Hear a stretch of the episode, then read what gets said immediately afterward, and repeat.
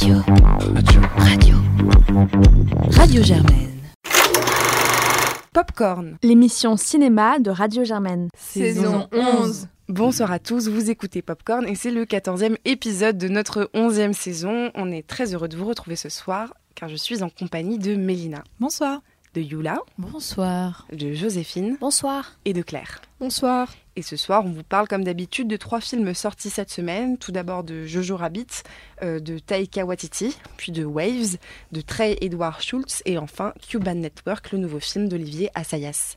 Mais avant toute chose, une petite question d'actualité, parce qu'on s'est rendu compte à l'occasion de la sortie de Jojo Rabbit que, alors que le film aux États-Unis reçoit plutôt un bon accueil critique, en France, c'est loin d'être le cas et notamment euh, dans euh, les cahiers du cinéma, où il a donc été écrit, ouvrez les guillemets, écrit à la truelle, jamais drôle ni gracieux malgré son bombardement de signes de séduction, persuadé que son discours inattaquable et ses références de bon goût suffisent à l'ériger en conte postmoderne, Jojo Rabbit ne suscite finalement que l'embarras.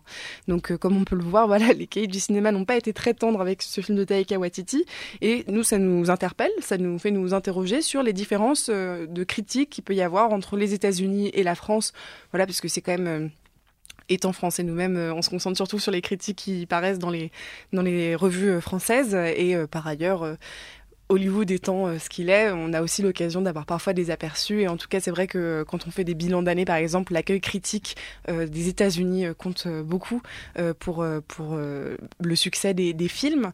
Et voilà, pourquoi de telles différences? Est-ce que c'est récurrent? Est-ce que les Français sont plus durs vis-à-vis des films américains que les Américains vis-à-vis des films français, peut-être? Est-ce que Claire, tu peux nous en dire quelques petits mots? Oui, alors donc pour revenir euh, très vite fait sur l'historique euh, de la manière dont s'est construite la critique française, en fait c'est vraiment une spécificité puisque par exemple quand on regarde des mouvements comme la Nouvelle Vague, on se rend compte que les, personnes qui écrivaient les critiques étaient d'un point de vue théorique presque aussi important que les cinéastes eux-mêmes. Euh, il y a vraiment quelque chose dans la critique qui est vraiment de discuter de l'art et de prolonger dans la critique le geste artistique que peut être un film. Euh, et en fait, on a du coup de manière très caricaturale, euh, parce que la critique est aussi, bah, c'est aussi censé être quelque chose de commercial, donc c'est un catalogue pour voir euh, décider, pour que le public puisse décider quel film il va voir ou, ou pas. Et c'est là-dessus qu'on peut trouver une différence entre la critique à l'américaine et la critique à la française, puisqu'en fait, si la critique à l'américaine, c'est très souvent, enfin encore une fois pour schématiser, il y a vraiment une dimension commerciale qui est beaucoup plus assumée. C'est est-ce que le film est efficace, est-ce qu'il va séduire, et donc là c'est presque un guide à la consommation encore une fois, c'est très schématisé. Euh, alors que euh, bah, pour le côté euh, artiste, enfin, français, il va beaucoup plus insister sur la dimension du film en tant qu'objet d'art. donc, elle va déployer voilà, les possibilités du film, enfin, continuer à déployer ce que, ce que dit le film, mais sur la critique. et du coup, à ce niveau-là, on a vraiment une critique à l'américaine, donc un archétype qui est plutôt le porte-parole du consommateur, alors que la critique à la française, plutôt le porte-parole de l'artiste. Mais c'est vrai que euh, aux États-Unis notamment, euh, c'est beaucoup développé. Aujourd'hui, compte pas mal. J'ai l'impression aussi les sites, voilà, euh, de critiques en ligne. Je pense à Rotten Tomatoes notamment, qui existent depuis déjà, je crois, les années 2000 il faudrait vérifier, je crois que c'est 98, euh, le moment où ce site web, du coup, pour ceux qui ne le connaissent pas, ou euh, sur lequel euh, les internautes peuvent donner des critiques et des notes aux films qui sortent. Donc ça, c'est quand même le signe pour qu'il y ait quelque chose qui existe depuis si longtemps, qui se soit développé si vite aux États-Unis, du fait que la qualité d'un film doit être jugée par les spectateurs, pas forcément par une sorte de figure qui serait au-dessus, même si en France, vous connaissez certainement le site Sens Critique, qui a de plus en plus euh, d'importance euh, et euh, sur lequel de plus en plus de cinéphiles se rendent et osent écrire leurs critiques et sortir un petit peu de la prétention, osent sortir du schéma voilà typique français de la critique par l'artiste en fait. Quand, tu évoques la nouvelle vague, c'est vrai que les cahiers du cinéma sont d'abord euh, composé de réalisateurs. Euh, c'est donc d'autres, c'est des pairs, on va dire, euh, des réalisateurs qui sortent des films, qui s'expriment. Et c'est pour ça aussi qu'il y a ce point de vue esthétique, critique, artistique qui se pose. Moi, je me posais plutôt la question de. Donc, en fait, une critique, c'est une appréciation, un jugement sur un film, s'il nous a plu ou pas. Et donc, c'est pour moi, il est forgé d'attentes qu'on a d'un film. donc en ça, les attentes des Français, les attentes des Américains lorsqu'ils rentrent dans une salle de cinéma sont très certainement différentes déjà de base. Et ensuite, moi, je me suis posé la question du fait que en Amérique, les Américains regardent très peu les films autres que les films américains. Simplement parce que les versions originales sous-titrées font très peu d'entrées parce que les Américains n'aiment pas euh, lire euh, les sous-titres.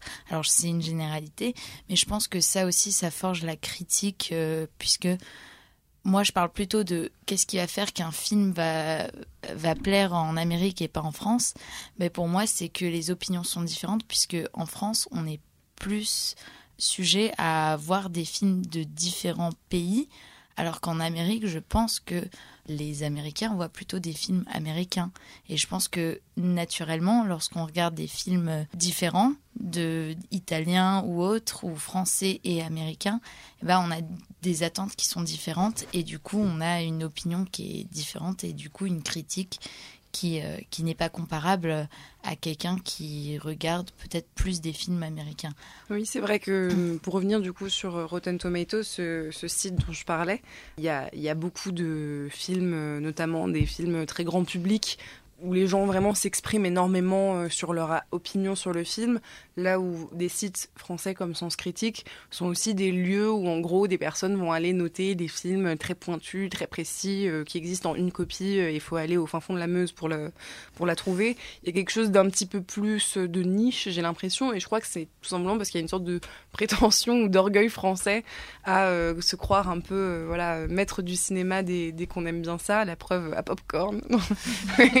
mais, euh, mais notamment, enfin, je pense à ce cliché un petit peu, euh, c'est euh, Télérama, les cahiers du cinéma, on dit ces mots et tout de suite on a l'impression qu'on a des grands monsieur très vieux, très prétentieux et condescendants qui vont nous parler. On n'a pas du tout cet esprit de partage, par exemple, qu'on pourrait imaginer avec un, un métier tel que critique de film, puisque voilà, ça va être vu par un très grand nombre de personnes et ça pourrait être euh, justement le moment d'écrire quelque chose qui soit plus de l'ordre du conseil ou de la recommandation et pas forcément de la critique, comme euh, nous on, peut le dire. Qu'est-ce que tu en penses, toi, Joséphine? Une autre dimension qui à prendre en compte, c'est le, le, contexte des pays dans, le, dans lequel euh, les films sont vus. Par exemple, j'étais tombée sur une critique qui, qui m'a beaucoup amusée de Jojo Rabbit par le New Yorker, qui y a vu une allégorie de l'Amérique de Trump en faisant une comparaison entre l'aveuglement des nazis et l'aveuglement des supporters de Trump. Force euh, audacieux comme euh, comparaison. Mais il y avait beaucoup euh, d'exemples pour pour étayer cette critique, de moments du film où on pouvait trouver plein de sous-entendus, de discours anti-Trump. Voilà, j'ai trouvé ça assez amusant, mais c'est forcément du point de vue français et peut-être que ça parle plus à, du coup à des Américains les Américains ont plus tendance à s'intéresser, en fait, à avoir une, dimension moralisante et à s'intéresser aux leçons de vie qu'on peut tirer euh, des, personnages et donc vraiment à se centrer sur les traits de caractère des personnages, les choix qu'ils font et ce que ça, ce qu'on peut en dire. Là où les Français s'intéresseront plus, du coup, ce qu'on a dit, en fait, plus à la structure et à l'esthétique euh, du film. Donc, du coup, c'est deux approches très différentes qui sont à la fois plus, une plus sur le fond et l'autre plus formaliste. C'est vrai que quand tu fais cette distinction-là, euh, on peut se rendre compte pourquoi, euh, bah, en, France par exemple, on peut observer quelque chose qui a vraiment une élite de la critique. Euh, je trouve ça assez significatif que, bah voilà, en France, on a tendance à peut-être, pour savoir si on va aller voir un film, prendre un journal de référence, c'est-à-dire si Télérama ou les cahiers du cinéma le recommandent pas, j'y vais pas. Alors que, en fait, je pense qu'il y a beaucoup d'autres habitudes qui peut être, bah, en fait, si la note de Rotten Tomatoes est en dessous d'un certain pourcentage, je, je vais pas y aller non plus. Euh, je crois qu'il y a vraiment aussi euh, une dimension, bah, c'est ce que tu disais sur euh, regarder les, politiser les films. je suis notamment tombée sur un article du Guardian qui reprochait par exemple au palmarès des différents des différentes récompenses de la saison de ne pas être assez politisé. Pareil, bon après par ailleurs dans le cinéma, à mon avis anglo-saxon, ils sont beaucoup, beaucoup plus adroits pour arriver à traiter des sujets, des beaucoup sujets plus à droite, non des sujets de des sujets d'actualité. Et ensuite, oui, moi, moi, je pour être un peu plus un peu plus euh, sévère euh, avec la critique française, euh, il y a aussi concrètement une certaine pédanterie dans la critique française, notamment vers la pop culture, c'est-à-dire qu'on aime bien avoir la case cinéma d'auteur et cinéma populaire bien séparés. Et du coup, il y a un peu une difficulté à traiter les objets qui sont un peu un peu entre les deux en fait. Et ma jeune, par exemple, tu voulais parler peut-être du de, de l'exemple de Us, mais c'est vrai qu'on a il y a énormément de films qui vont ensuite qui vont aller toucher cette frontière là entre le cinéma, euh, le cinéma d'exploitation et le cinéma d'auteur. Et, euh, Et euh, parfois, on se rend compte que c'est quelque chose dont la critique euh, française a du mal à s'emparer. Euh, un exemple de Télérama, par exemple, il y avait un documentaire, c'était un, documentaire sur la pop culture en France et qui, voilà, et en fait, on se rendait compte que dans les communautés un peu de geeks, de nerds, document, enfin, Télérama, c'était vraiment diabolisé comme cette espèce de grosse caricature réactionnaire qui va refuser d'aller chroniquer les gros films événements populaires. Euh, donc il y a aussi vraiment cette espèce bah, de mépris euh, dans, certains, enfin cette dérive, euh, cette dérive qui peut aller jusque là. Mais pour rebondir justement sur à la fois ce que disait Joséphine et ce que tu évoques, donc le film Us qui est sorti l'année dernière, qui avait eu très bel accueil critique aux États-Unis et qui en France un petit peu moins, et notamment voilà, j'évoquais le fait que Télérama avait donné la note de 1 étoile sur 5 euh, au film. On a un film qui met en scène une famille de personnes afro-américaines, je pense qu'aux États-Unis, ça n'a pas la même résonance, ça n'a pas la même portée. Alors, euh, je sais que ça, ça peut paraître euh, anodin, mais la réalité, c'est que bah, généralement, les films, c'est quand même des héros qui sont blancs par défaut.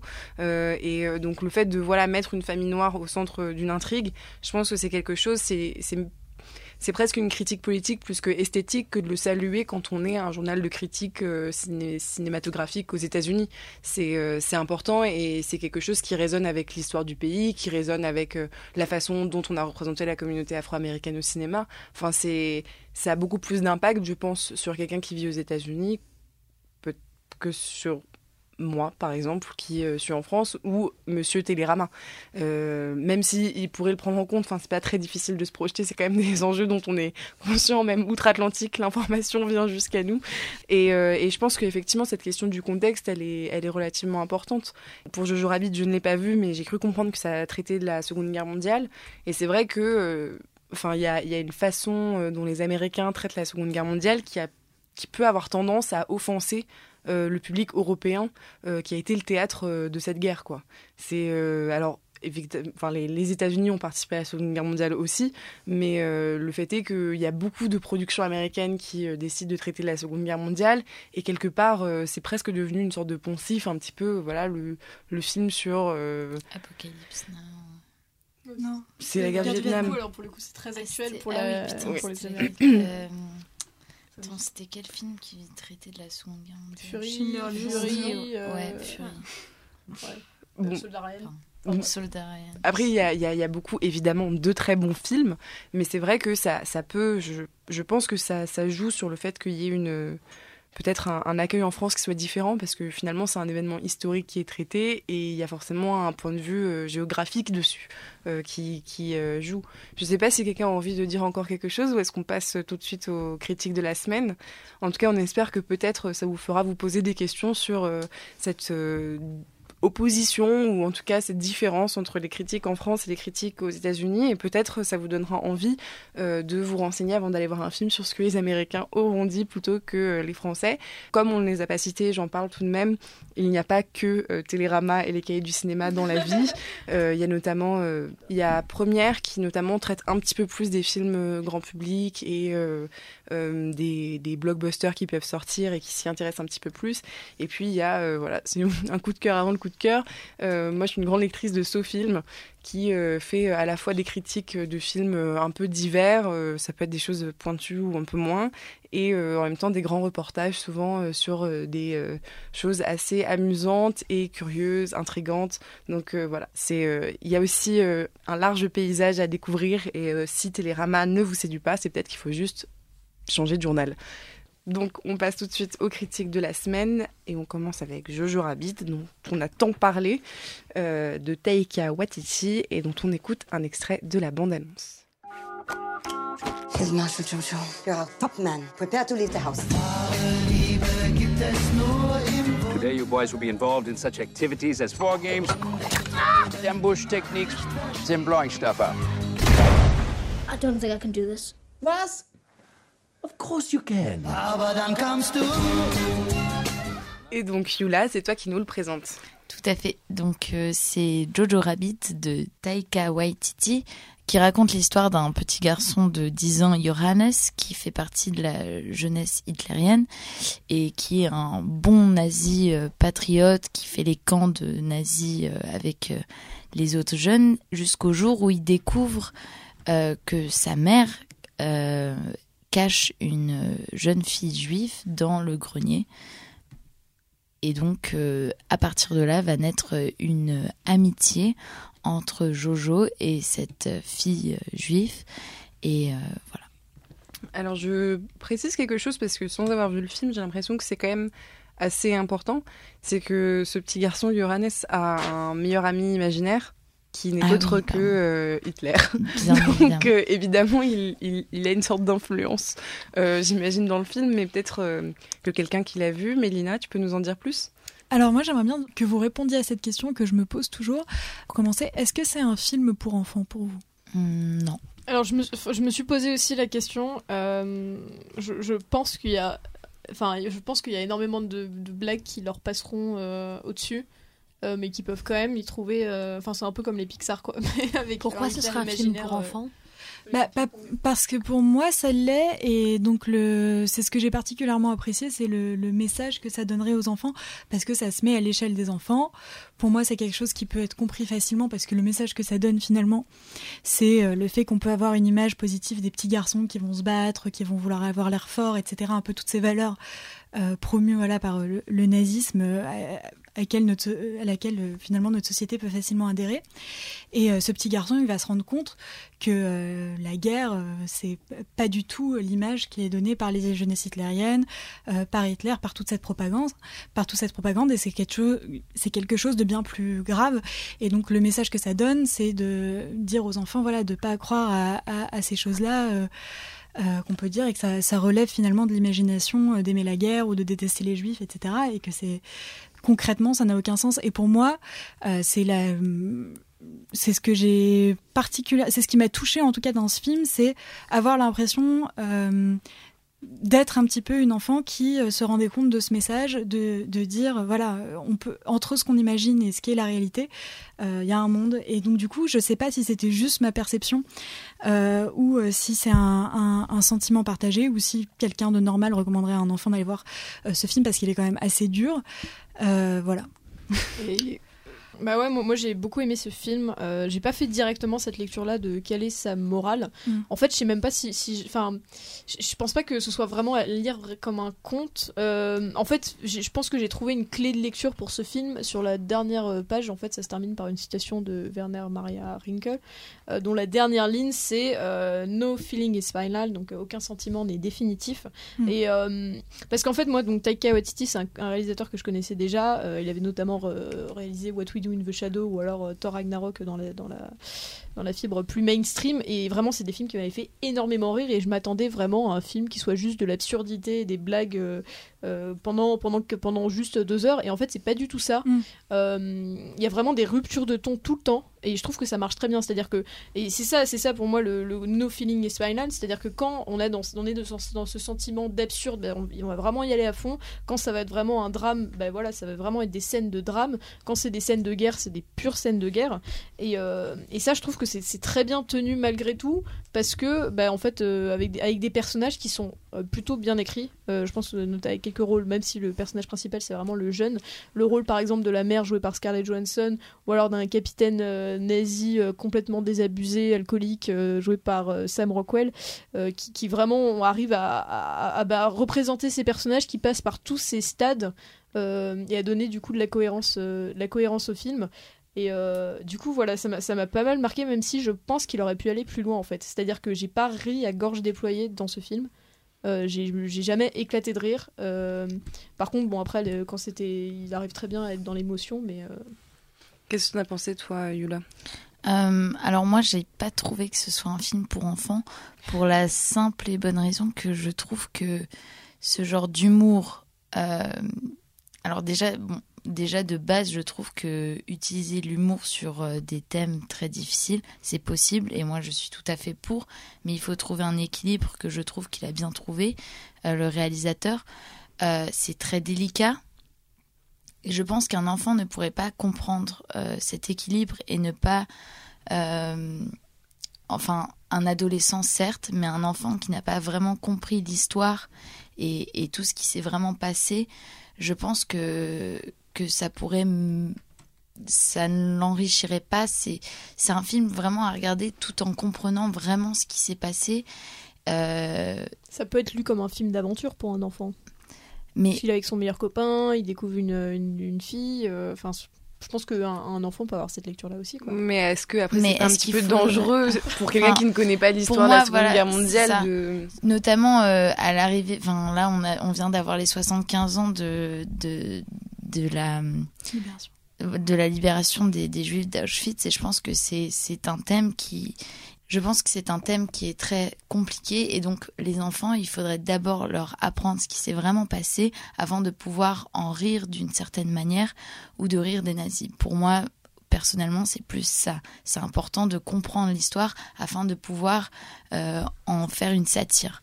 Euh, et euh, deuxièmement j'ai trouvé que par exemple le personnage d'Hitler eh ben, bizarrement, ça paraît très bizarre, mais je me suis attachée à ce personnage, alors que je ne devrais pas. Et là, je pense que ce personnage-là, autant tous les autres personnages étaient très bien, autant ce personnage-là, il aurait, je pense que c'était une faute de le rendre aussi attachant, parce que c'est pas normal. Il était juste drôle, alors Parce qu'il il- est attachant pour le personnage de Jojo Rabbit. Parce que c'est pas son ami imaginaire. C'est parce que c'est pas Hitler de toute façon. C'est euh, Hitler dans la tête d'un enfant. Moi, moi, je trouve Non, ça mais dommage d'accord. que ce soit juste un comic relief, mais euh, après, ça me choque pas plus que ça parce que c'est c'est un petit garçon. Oui, euh, mais à la fin, quoi. à la fin, il faudrait bien qu'il fasse peur, afin de, Ah, il parce peur, sont, Bah, il fait peur à la fin, je ils trouve. sont, ah ouais. Moi, j'ai pas du tout trouvé qu'il faisait peur. Mais si, justement, moi je trouve que. c'est- Enfin, après, c'est bon, c'est une histoire peut-être de sensibilité, mais je trouve que justement, à la fin, euh, bah, c'est là que le garçon va grandir et confronter son, propre racisme, antisémitisme, euh, tout ça, et c'est là que. euh, qu'il arrive à se Alors moi, je l'ai pas ressenti, mais peut-être euh, du coup pour d'autres, euh, c'est peut-être très personnel. Voilà. Donc euh, et pour finir, euh, je voulais juste rajouter. Bah non, je voulais rien rajouter. mais voilà. Par rapport au personnage d'Hitler, moi je pense justement que c'est normal par rapport à l'histoire qu'il fasse pas peur. Parce que euh, l'idée, c'est vraiment d'essayer de nous plonger dans la société allemande et en particulier là chez les nazis enfants, mais c'est de nous faire comprendre en quoi euh, est-ce que finalement c'est compréhensible et c'est banal d'être un nazi à cette époque. Et de- d'essayer de voir en fait de ce qu'il y a d'universel dans l'attrait que peut trouver ce petit garçon euh, euh, dans euh, les camps nazis, euh, dans ce- cette idole qu'il peut avoir dans Hitler. Et si Hitler faisait vraiment peur, ça voudrait dire que ce petit garçon aurait vraiment conscience de la dimension terrible qu'avait Hitler. Et, et justement, c'est pas, il n'est pas tordu, ce petit garçon, il a juste, c'est un super héros. Enfin, et, je pense que dans, dans plein d'autres pays, euh, il y a, a d'autres petits garçons qui tiennent pour idole euh, les, les leaders de leur pays sans vraiment savoir ce qu'il peut y avoir derrière. Donc moi je pense justement au contraire que c'était important pour pouvoir essayer de, de vraiment comprendre et, euh, et, en ça je trouve que ce film était intéressant. Il y en a eu sûrement d'autres mais moi j'en avais jamais vu de films du côté des nazis qui parlaient de cette période-là. Et, et en ça, moi, ça m'a fait réfléchir, ça m'a fait aussi beaucoup rire, contrairement à d'autres personnes. Et en ça, je pense que c'est pas, hum, c'est pas un film qui doit être spécifiquement pour les enfants parce que, euh, enfin, je veux dire, les, blagues le puériles, moi, elles m'ont fait rire et, euh, et le film m'a fait aussi réfléchir. Donc, je pense que c'est, c'est accessible euh, et, et intéressant pour, pour tous les âges. Après, les, les seules petites choses qui m'ont gênée, c'est que le fait qu'il y a un je trouve un peu une référence, mais donc du coup un peu un manque d'originalité en ce que ça ressemble un peu à Moonrise Kingdom. Surtout la partie du début où le perso... Enfin, c'est pour dire quand même le- l'acteur qui donc Sam Rockwell. Sam Rockwell. Euh, moi, je pensais que c'était euh, Edward Norton parce qu'ils se ressemblent beaucoup et qu'ils sont tous les deux euh, dans un camp de scouts. Enfin, même si là c'est des scouts nazis, mais enfin ça reste la même chose, avec euh, cet humour un peu absurde. Et Je t'interdis de faire l'amalgame entre scout et scout nazi. Mais Bah- moi j'ai trouvé ça très drôle au contraire euh, cette. euh, bah, c'est drôle, mais enfin c'est quand même pas très original du coup. Bah, il y avait un mix, euh, il y avait des références, euh, c'est sûr qu'il y avait des références à Wes Anderson, il y avait des références à Anne Frank. Je pense que c'était un mélange de. il De s'est réalisateurs, inspiré, euh. il s'est inspiré de pas mal de, de réalisateurs, de, de livres, etc. Ouais, mais bon après Wes Anderson, il est quand même connu pour avoir une patte vraiment très marquée. Mm. Du coup, faire un peu comme lui, bah, c'était dit, juste, c'est c'était- bon, ça manque un peu de, de personnalité en fait, je pense. Mais voilà, c'était juste deux secondes. Et puis comme j'adore Wes Anderson, ça m'a pas du tout gêné dans mon plaisir euh, du Ouais. film. Mais c'est vrai qu'au début, euh, j'étais vachement étonnée parce que je me disais quand même, ça ressemble. Enfin, prendre deux acteurs qui se ressemblent et les mettre dans des situations qui se ressemblent vachement avec le même humour absurde, je trouvais que c'était un peu extrême. Oui, Mais, euh, Mélina, je t'en prie. Du coup, je suis contente que tout le monde soit pas en désaccord avec moi et que je sois pas complètement folle d'imaginer qu'il puisse avoir euh, plusieurs niveaux de lecture et que ça puisse, être intéressant pour des, enfants, de voir ça. Moi, je suis assez d'accord avec toi, Claire. J'ai peu rigolé pendant la première partie. Pas trop aimé les blagues. En fait, franchement, ça m'a fait marrer, mais je m'attends. En fait, j'ai pas éclaté de rire comme Ouais. j'avais éclaté de rire sur ses précédents films. Et vous il y a deux trois blagues, celles humour. sur les moi, clones, euh, par exemple, qui sont vraiment très très drôles. Moi, quoi. bizarrement, j'ai vraiment, vraiment éclaté de rire. Je crois que c'est un humour Et très. je pense que je m'attendais vraiment à un truc parce que franchement, euh, ces films précédents, notamment un faux documentaire sur des, zom- des zombies, les- enfin, des vampires, c'est vraiment vraiment hilarant quoi. C'est donc, du coup je m'attendais à plus, je pense. Oui, moi j'ai pas, j'ai pas été, euh, j'ai pas trouvé les gags euh, extrêmement drôles. J'ai été assez gênée, je sais pas ce que vous en pensez, par euh, l'accent allemand qu'ils prennent pendant tout le film. Euh, Non, les trouve- acteurs américains prennent un accent allemand? Oui, ils parlent en, en anglais avec un accent allemand. C'est absurde. Et absurde. Ça ne se fait En plus depuis plus- les années 50. Et- genre. mais je pense que je c'était un hein. Je pense que c'était un hommage à, à tous les types, à tous les films comme ça euh, de l'après-guerre qui euh, euh, tournent en dérision les, les, les nazis plutôt que de. euh, c'est pour ça aussi que ça me- choque pas. Je veux dire Louis de Funès. Comment il s'appelle ce film? La Grande Vadrouille. La Grande Vadrouille. Et, Enfin, moi, je l'ai vu quand j'étais gamine et plein de gens. Enfin, on, on, on a pendant très longtemps euh, euh, vu les nazis sous cet angle ridicule. Donc, euh, c'est c'est pas euh, quelque chose. euh, Je pense que c'est des références à ça, mais je, je trouvais que ça enlevait vachement au jeu d'acteur et j'étais un peu gênée tout du long. Oui, je par veux dire, même accent. Scarlett Johansson prend oui. un accent oui, allemand. oui, oui, oui. C'est très. Mais Scarlett Johansson peut tout ce qu'elle veut de voilà, toute façon. c'est quand même assez excellent. Mais ah ouais, moi, j'ai- moi, ça m'a profondément gênée dans, dans, dans mon croire à, à l'histoire, cette espèce de c'est d'anglais. ta sortie euh, ouais. du film. hein. Un peu, ouais. Et euh, après, j'ai vraiment beaucoup aimé voilà toute la partie plus euh, euh, tragique et sentimentale qui m'a vraiment profondément touchée. Donc la seconde partie, il faut savoir. En effet, moi aussi, je m'attendais à, un- à un film purement Mm. comique et absurde. Et en fait, ça, ça donne quand même une réalité très dure de la guerre. Notamment le fait, je ne savais pas que, en effet, des enfants ont combattu. Euh, pendant euh, la Seconde Guerre mondiale et donc ça je l'ai appris euh, grâce à ce film. Bon, alors plusieurs niveaux de lecture, euh, plusieurs euh, Et niveaux ça reste- de registres. Ça Oui. reste un feel good movie, moi, je pense. Oh, moi j'ai été très déprimée toute la journée. Moi, je trouve que c'est- vraiment pour le coup la, la, la réplique finale qui est, ben, en fait, euh, voilà, c'est-à-dire que c'est, en fait, c'est- ça raconte vraiment euh, des enfants qui ont grandi dans la guerre, quoi, et qui étaient confrontés à ces choses horribles, euh, ces, ces choses tragiques, absurdes, mais qui au final arrivaient quand même à grandir et avoir une trajectoire d'enfant. Et euh, en ça, effectivement, ça peut laisser euh, le sourire à la fin, quoi. Un peu. Ouais. Bah là-dessus, Enfin, j'imagine que du coup, on vous recommande d'aller voir Jojo Rabbit. Bon, euh, à croire que les euh, chroniqueurs de Popcorn sont euh, plus américains que français.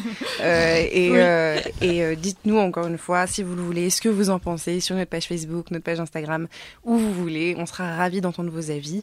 Et on passe tout de suite au deuxième film de la semaine, Waves, de Trey Edwards Schultz, dont on écoute un extrait de la bande-annonce. On peut voir ça tout de suite. Ah ouais On peut voir ça tout de suite. Tu veux Tu crois que tu peux battre ton vieux Viens, je suis là. T'as commencé What a difference a day made. J'essaie de te donner tous les outils pour réussir dans ce monde. 24 little hours. Tout ce que je fais, c'est pour toi. Et Claire, c'est toi qui nous le présente.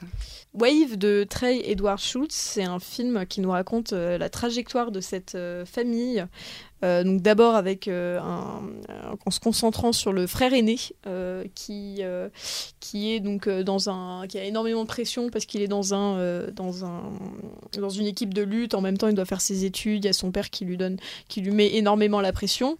Euh, et puis ensuite à un moment dans le film au milieu il y a un- il y a vraiment un moment de rupture euh, où là donc euh, toute cette famille va se trouver confrontée à un événement tragique qui va complètement changer le ton euh, et même euh, le, la, la réalisation du film là où dans la première partie c'était vraiment quelque chose d'effréné de très euh, sensoriel ensuite ça va euh, pour cette phase de reconstruction beaucoup plus se poser et raconter euh, en fait la trajectoire d'une famille qui doit faire le deuil d'un événement euh, tragique Merci beaucoup. Claire, qu'est-ce que t'en as pensé, Joséphine?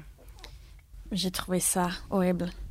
Ouf. Et euh, non mais j'ai- vraiment pensé à quitter euh, la salle. J'étais très très mal, surtout dans la première partie où j'ai trouvé que c'était un peu euh, de, la, tension à outrance, en plus fait d'une façon hyper cheap, parce qu'ils mettent de la musique constamment, de la musique euh, avec des grosses basses qui sont là pour bien nous faire stresser, même dans les moments qui sont pas stressants, donc en fait il n'y a pas une seule seconde de silence, et forcément c'est facile de créer de la tension comme ça, avec simplement la musique qui s'accélère, et euh, des plans ridicules de 360 degrés toutes les deux secondes, avec des cuts trop bizarres, des, des plans qui tournent pour montrer, oh là là, la pression, c'est hyper frénétique, ça va dans tous les sens.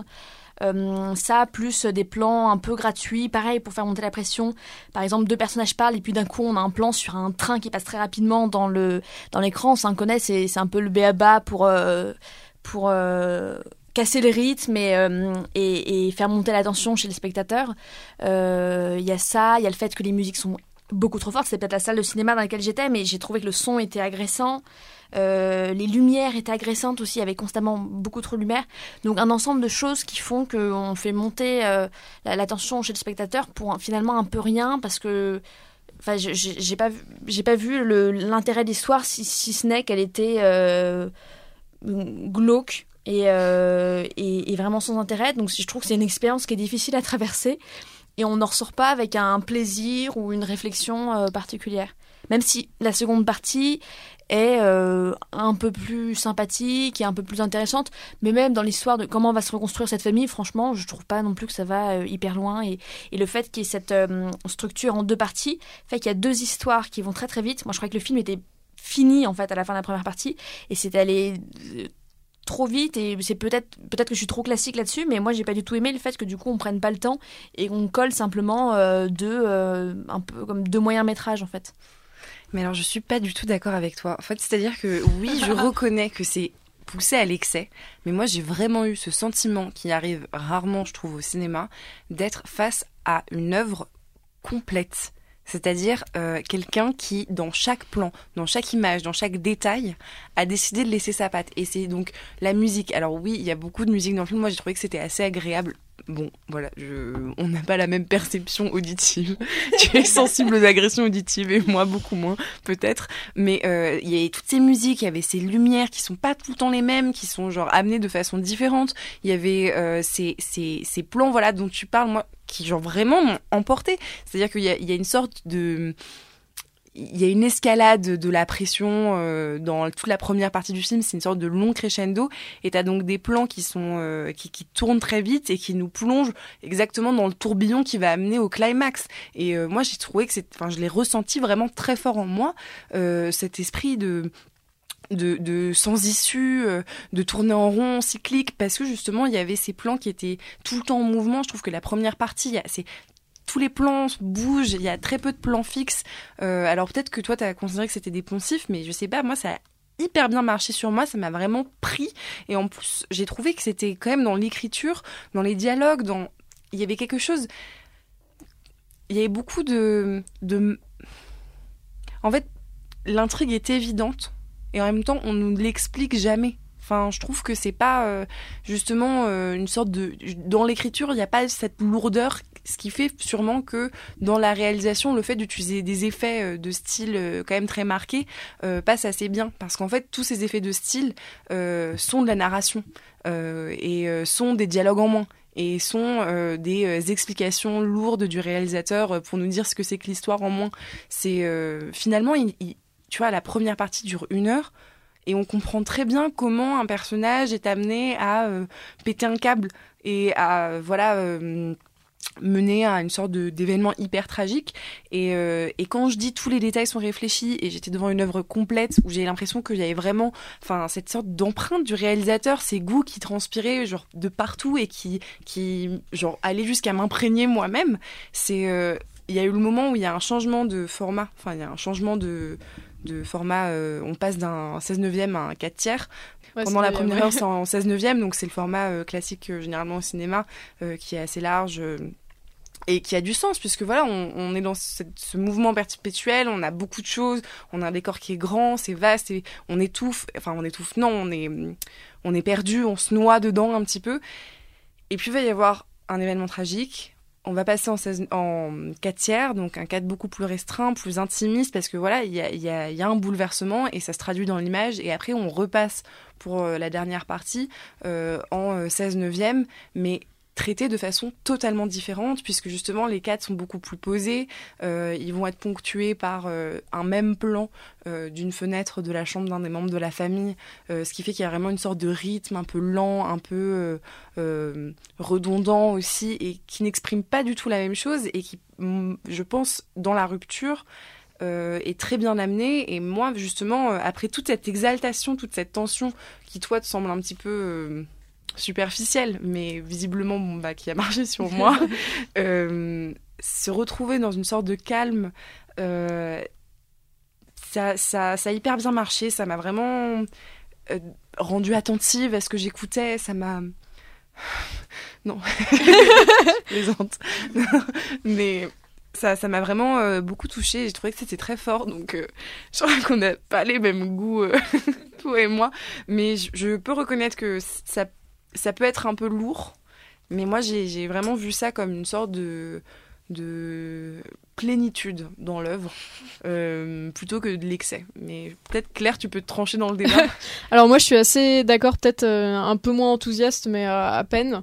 En fait ouais c'est un film extrêmement sensoriel. Voilà le premier plan c'est c'est juste la pellicule qui est saturée d'une espèce de de couleur à la fois pastel mais en même temps assez agressive. Et, et en fait ça va être ça, ça donne ça donne le ton pour euh, la première heure du film, effectivement, comme tu l'as dit, comme tu l'as dit, c'est vraiment un tourbillon. La, caméra ne s'arrête jamais. Il y a toujours de la musique. Enfin, on est, il y a vraiment, on est submergé euh, au niveau des, sensations, donc la lumière, la musique, euh, etc.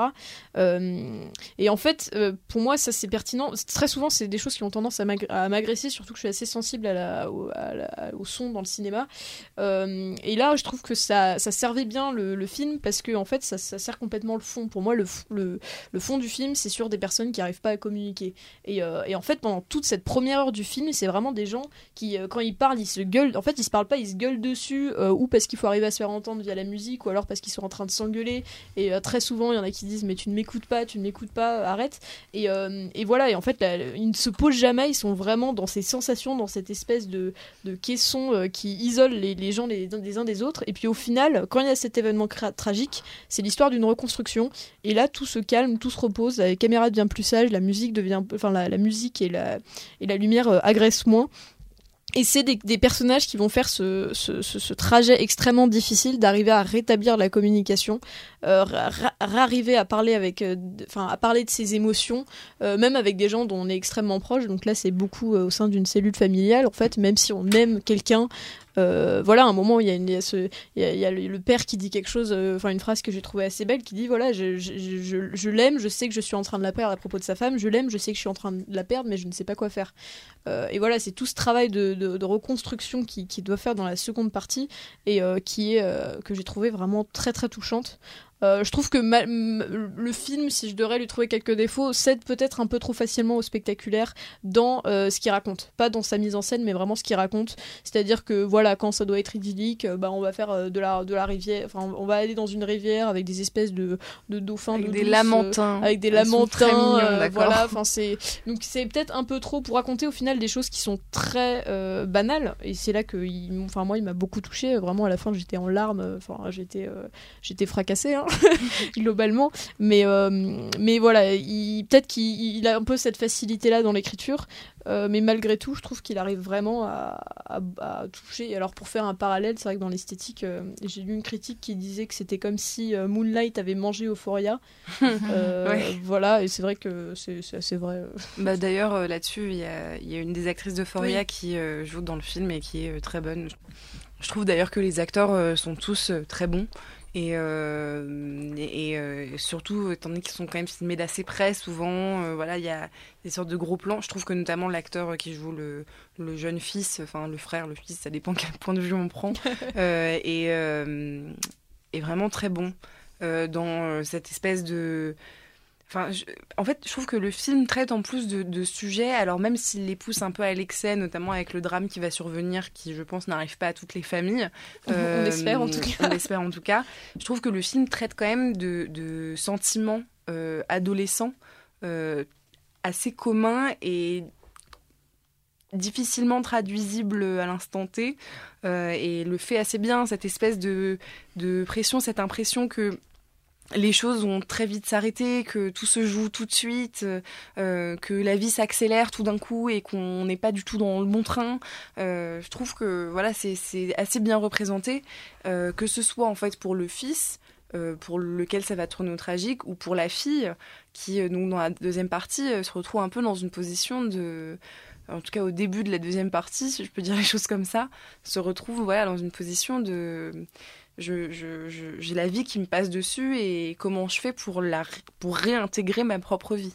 Euh, je trouvais que c'était des thèmes qui voilà, étaient, étaient assez intéressants. Je sais pas, euh, Joséphine, si tu veux rajouter quelque chose. Non T'as dit tout ce que t'avais à dire. Bah là-dessus, moi, je, je crois que j'ai dit tout ce que j'avais à dire aussi. Claire, peut-être? Euh, ben en, fait, c'est ta critique qui, me l'a fait remarquer. Effectivement, euh, c'est un film qui reprend énormément de enfin de d'histoires classiques et attendues, euh, voilà les amourettes, etc.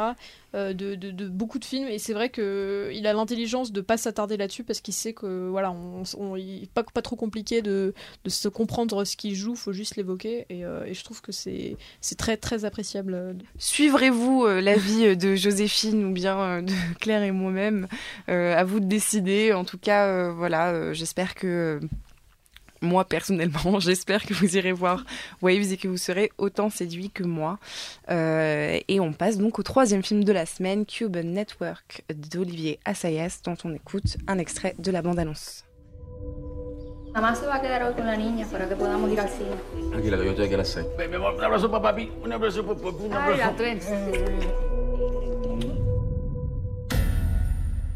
La esposa de René González. Somos del Ministerio del Interior. Su marido ha traicionado. Se robó un avión. Et donc, euh, Mélina, c'est toi qui nous le présente. Oui, alors Cuban Network, euh, c'est un film euh, qui se passe dans les années 90 entre la Havane et Miami. c'est un film d'espionnage à l'intrigue un peu complexe, mais qui se joue voilà autour de euh, environ 3-4 personnages euh, qui sont euh, des infiltrés dans un réseau terroriste de Cubains à Miami qui vont donc commettre des attentats sur le sol cubain contre le régime castriste. C'est une histoire vraie voilà de ces familles, de ces personnes qui ont été infiltrées à, à, la toute fin de la guerre froide. Moi, j'ai pas aimé pour une et simple raison, c'est que, comme l'a évoqué Mélina, euh, l'intrigue est extrêmement complexe. Et donc, pour moi, il y a une règle. Si on ne sait pas raconter une histoire qui est aussi alambiquée et compliquée, eh ben, on ne le fait pas. Et le réalisateur l'a fait. Et c'était une faute. Parce que, entre euh, les flashbacks pas clairs, les retours en arrière, les retours en avant, euh, tous les personnages, toutes les intrigues, c'était juste, pour moi, un telenovela cubain qui était transformé en film, euh, mais ça collait pas, ça marchait pas, et surtout, euh, il y a un élément vraiment, il y a une sorte de retournement de situation que je mm. n'ai pas compris et que j'ai mis bien 5-6 minutes avant de me dire Ah, d'accord Ce mm. qui ne devrait pas être, puisque si euh, un réalisateur, enfin, pour moi, selon moi, je suis peut-être un peu dure, mais si une mise en scène est bien faite, ça doit être clair, mm. même pour une personne qui ne connaît pas forcément le contexte de Cuba à ce moment-là, ou euh, tout, tout, ce qui se passait euh, euh, dans les années 90. Donc, à moins qu'on connaît l'affaire d'avance, d'amont, je conseille pas vraiment ce film. Alors, moi, je connaissais un peu l'histoire, donc ça tombait bien. Mais euh, et encore, euh, voilà, je, ne connaissais pas très très bien, donc ça m'a quand même perdu. Je trouve ça dommage. La seule chose qui, bon, euh, quand même, on va mettre un point positif, c'est qu'il y a quand même des moments où ils mettent des archives de Fidel Castro. J'ai trouvé que ces archives étaient à la limite. une minute d'archives était plus puissante que le film en entier. Mais c'était vraiment, ils ont bien sélectionné ces archives. C'était vraiment parfait. Euh, donc euh, bravo pour la sélection des archives. et à la limite, il faudrait en faire un documentaire plutôt que euh, un film ou un telenovelas parce que surtout aussi les fonds noirs.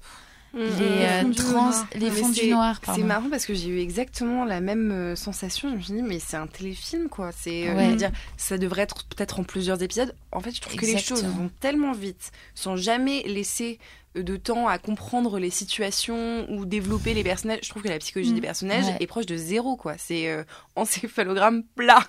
non, mais j'ai vraiment eu du pas. mal à m'accrocher à eux parce que juste euh, eux ne m'intéressaient pas et l'intrigue je la comprenais pas. Donc euh, c'est- ça Ouais. faisait pas beaucoup. Et, euh, et Et il y avait des personnages qui disparaissaient en plein milieu du film, Mm. notamment euh, le jeune couple marié. Mm, Eh ben, il y avait une histoire, et puis en plein milieu, pouf, il y a plus Plus d'histoire. Ouais. Ces personnages, on ne les a pas revus du film. Non, si j'ai ce n'est qu'à la fin où il a dit oui, ce personnage est devenu ça dans la vraie vie, puisque, euh, comme tu l'as dit, c'est une histoire vraie. Mais c'est vraiment dommage. Enfin, ça, ça nous perd. C'est. Je suis d'accord et euh, je vais, je vais aussi ajouter que euh, voilà, c'était enfin je sais pas, je trouve que quelque chose sonnait très faux et euh, je trouvais que pour un film qui durait deux heures, il y avait beaucoup beaucoup beaucoup beaucoup d'informations et c'est là où je pense que tu as raison euh, Effectivement, quand il y a une histoire qui est aussi complexe, tordue par les cheveux, avec autant de, de détails euh, qui sont importants, euh, il faut réussir à bien les installer ou il faut réussir à donner un truc qui fait qu'on s'accroche pour vraiment, Mm. vraiment vouloir suivre. Et pour moi, ça n'a pas été le cas et j'ai l'impression qu'il y a une sorte d'inachevé, comme si, euh, comme si en fait on avait, comme si on avait tourné le premier jet du scénario, quoi. Et qu'on l'avait pas retravaillé ensuite. Je sais pas ce que t'en penses, euh, Mélina. Oui, pour moi, c'était un assez gros raté parce que c'est un film d'espionnage quand même, et c'est quand même assez emmerdant. Enfin, parce que justement, il se passe toutes ces scènes. Je pense que ça aurait pu être largement simplifié. Enfin, c'est un film d'espionnage. Il y a plein d'actions. Il y a des, des, des infiltrés dans des sociétés secrètes, etc. Il y a un retournement de situation vers la, la moitié du film. Ça aurait pu être quelque chose de palpitant, et ça l'est vraiment pas.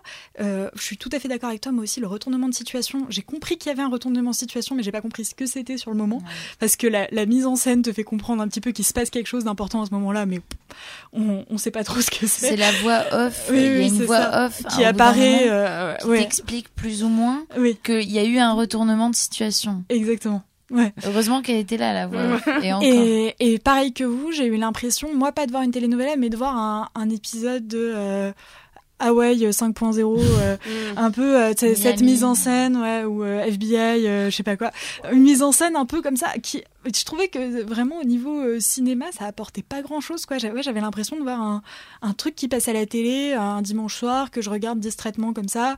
J'apprends quelques trucs sur euh, sur la, euh, les Cubains euh, à l'époque, euh, etc. J'ai trouvé quand même la deuxième partie beaucoup plus intéressante à partir du moment où j'ai commencé à comprendre et j'ai j'ai beaucoup aimé aussi euh, les, la performance des acteurs quand même. Ah oui. Moi, je les ai trouvés très très très bons. Euh, j'ai beaucoup aimé le personnage de Penelope Cruz et toute cette euh, ce, ce déchirement qu'elle exprime Ah avec oui. sa famille, entre, entre sa famille et sa patrie, son mari qu'elle suit et qu'elle et, enfin j'ai trouvé ça très très beau et ça m'a beaucoup touché quand même et du coup j'ai beaucoup aimé la, la fin de ce film et je trouve que s'il avait été Enfin, c'est pour moi, c'est vraiment un gâchis parce que l'histoire est intéressante, les acteurs sont bons, mais la, la, la trame narrative fonctionne pas, est trop complexe. Il y a trop d'éléments dont en fait on, on s'en fiche, et on aurait pu en effet beaucoup plus se focus sur cette famille euh, qui est déchirée voilà par cette par par, euh, par euh, un père espion euh, que tous ces tous ces personnages annexes qui arrivent. Il y a aussi une scène où on pose une bombe qui je trouvais là était j'avais je voyais un film d'espionnage intéressant euh, qui était palpitante qui était euh, intéressante et, bien jouée encore une fois. Mais vraiment c'est à partir de la deuxième moitié du film. La première moitié du film pour moi est vraiment lente et, pas bonne quoi. Ouais, et non, mais je te rejoins tout à fait euh, sur le jeu d'acteur qui était euh, vraiment très génial. Et par contre, ce que je voulais dire qui était assez intéressant, c'est que souvent on a une vision de, des Américains, alors que là, pour une fois, c'est vraiment des, des pros euh, Castro, Oui. ce qui est assez rare de voir. euh, donc, soi-disant, il y a une critique du communisme, et au final, Oui.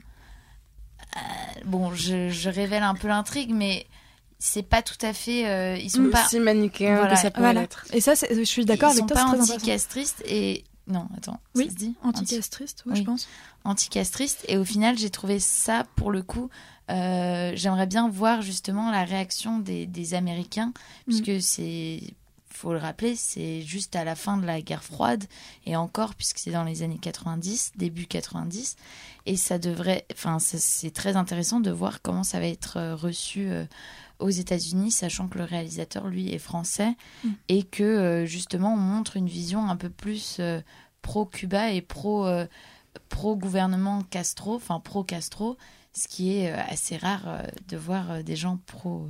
Et en plus, je pense que ça s'adresse vraiment aux Américains parce que c'est par des, euh, des stars euh, hispanophones, mais pas cubaines, mais des, des stars hispanophones euh, très connues Hmm. aux États-Unis. et et c'est un film qui est quasi- quasiment entièrement en, en- en langue espagnole aussi. Donc je pense que c'est en effet très, in- ce serait très intéressant de voir comment c'est reçu en effet du côté du côté américain de, du public. Bon, bah écoutez, là-dessus, je pense qu'on aura dit euh, tout ce qu'il y avait à dire sur Cuban Network. Euh, Si vous avez des choses à ajouter, euh, faites-nous signe. Faites-vous votre propre avis. Allez voir donc le dernier film d'Olivier Assayas en ce moment au cinéma. Et on passe au coup de cœur et coup de gueule de la semaine. Donc Claire, est-ce que tu veux commencer? Oui, alors voir Jojo Rabbit m'a fait réaliser à quel point j'aimais beaucoup ce que faisait Sam Rockwell. Du coup, je vais vous recommander deux de ses films. Euh, donc euh, le premier c'est deux films récents puisque le premier c'est Vice de Adam McKay qui raconte euh, donc l'histoire de ce de cet homme politique Dick Cheney américain et la trajectoire sa trajectoire jusqu'à la vice-présidence dans les dans les années George W. Bush donc joué par Sam Rockwell euh, qui a une manière très intelligente de faire un film sur l'actualité, avec notamment un travail sur le montage qui est vraiment intéressant et qui arrive à construire une certaine, un certain suspense autour d'un personnage dont on imagine que la plupart de son public euh, devait déjà connaître euh, un certain nombre de choses. Euh, donc voilà, je, recommande vraiment ce film. C'est une, une, une, une belle peinture de la, politique américaine euh, par, par une figure extrêmement euh, bureaucratique, euh, technocratique euh, et très euh, dépassionnée. Euh, donc euh, voilà, c'est un angle intéressant. Et puis le second, donc euh, c'est Free Billboard, euh, les panneaux de la vengeance avec Frances McDonald, donc, qui raconte euh, la trajectoire de cette euh, de cette femme euh, dont la fille a été tuée et donc euh, qui décide de, et que dont, dont la et dont les, les coupables de ce crime n'ont toujours pas été retrouvés, qui décide de l'inscrire en gros euh, sur trois panneaux à l'entrée de son village. Euh, donc ça, ça va, ça va enfin, plonger le village dans une sorte de chaos autour de ce geste-là. Et donc voilà, c'est un, un- vraiment un très beau film autour de personnages qui ont tous une moralité plus ou moins, enfin assez relative, mais voilà, qui, qui portent une peinture très intéressante et touchante euh, de, de- voilà, de, de ce village. Bah, Merci beaucoup Claire. Est-ce que Mélina, tu as un coup de cœur? J'ai mon premier coup de gueule de cette émission.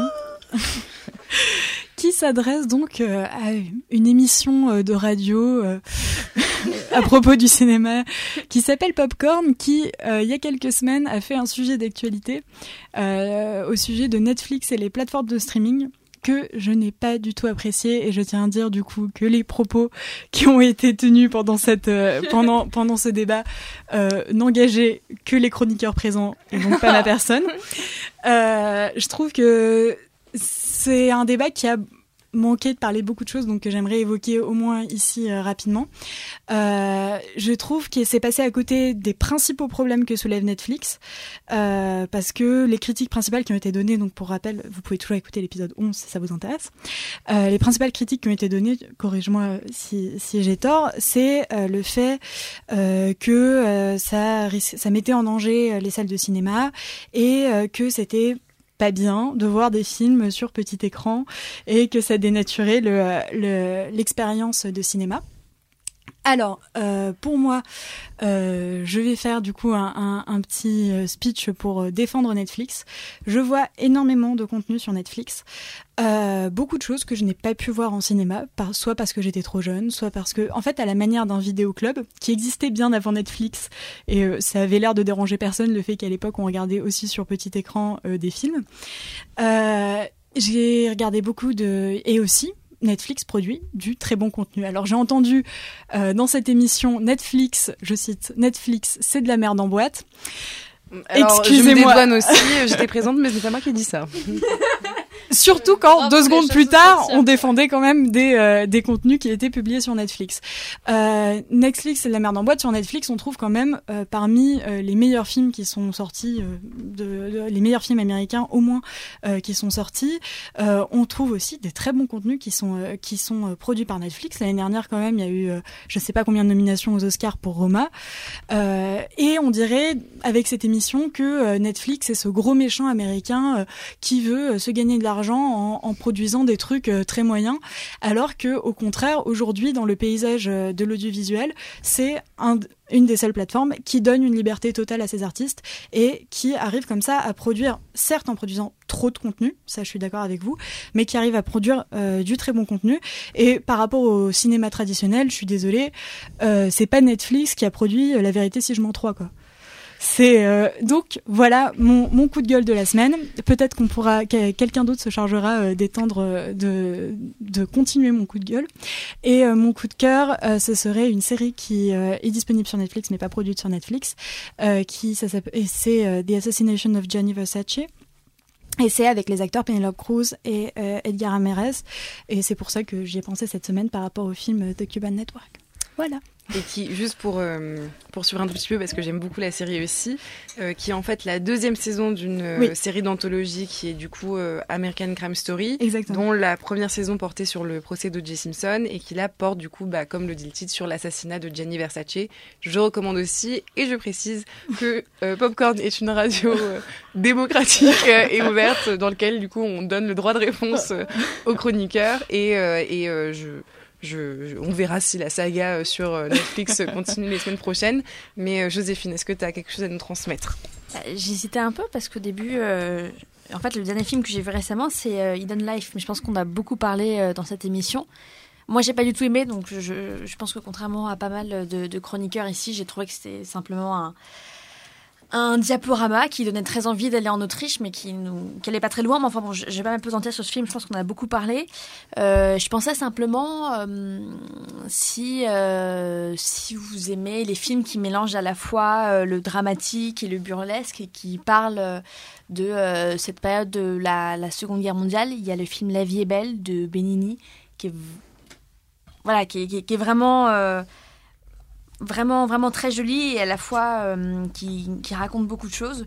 Donc euh, voilà dans la dans la mouvance de euh, Jojo Rabbit, je conseille ce film-là. Et enfin, dans cette continuité, moi aussi, je vais vous parler d'un film polonais sur la Seconde Guerre mondiale, sur l'insurrection. Ça s'appelle Insurrection euh, ou Bruce 44. En fait, ça parle de l'insurrection en 44 de la ville de Varsovie où toute la jeunesse euh, a fait une insurrection contre les nazis, euh, dont on parle très peu, mais c'est un film avec euh, beaucoup d'effets spéciaux qui a un peu révolutionné la manière dont on a perçu cet événement, en tout cas en Pologne. Par Jan Komasa, c'est aussi une, histoire d'amour magnifique d'un garçon qui, tombe amoureux. Et justement, l'amour pendant la guerre et notamment la séduction. Il y a aussi une partie de l'adrénaline fait que on peut blesser les gens qu'on aime. Euh, donc vraiment un, un très beau film à voir. Euh, Les sous-titres sont disponibles, donc euh, faites, euh, regardez-le et euh, voilà. bah, Merci beaucoup Yula. Et du coup, je, je vais clore les, les coups de cœur avec un coup de gueule euh, contre euh, l'Académie des Césars. Ah oui. euh, qui, Coup de gueule partagé. Voilà, on, on en aura beaucoup parlé ici, Coup donc euh, je vais pas partagé. euh, non plus euh, trop... euh, je, vais, je vais pas trop... euh, M'étendre. Je vais pas trop m'étendre sur le sujet, euh, mais voilà, j'accuse de Roman Polanski, nominé 12 fois pour les Césars euh, 2019 du coup, parce que c'est toujours euh, décalé comme ça. Euh, voilà, je pense qu'on on- on a beaucoup parlé de l'affaire Polanski euh, à, à, à Popcorn, on a beaucoup parlé de la sortie de J'accuse et des problèmes que ça posait, et euh, je pense que parmi les critiques qui sont valables et acceptées par la grande majorité des personnes, l'idée qui ne l'idée que Polanski puisse produire des œuvres, mais que ces œuvres ne devraient peut-être pas être encensées et ce réalisateur ne devrait pas être mis sur un piédestal en permanence. euh, est une critique qui est plutôt largement bien acceptée, j'ai l'impression. Et donc, je suis quand même très, très étonnée et déçue, même si je n'attends pas grand-chose de leur part, euh, par l'Académie des Césars d'avoir fait ce choix. Euh, mais du coup, j'en profite pour faire un petit coup de cœur sur le fait que euh, le portrait de la jeune fille en feu a quand même eu 10 nominations. Donc, euh, avec un peu de chance, elle va tous les remporter et ce sera euh, dans dans le pif de Polanski. Voilà.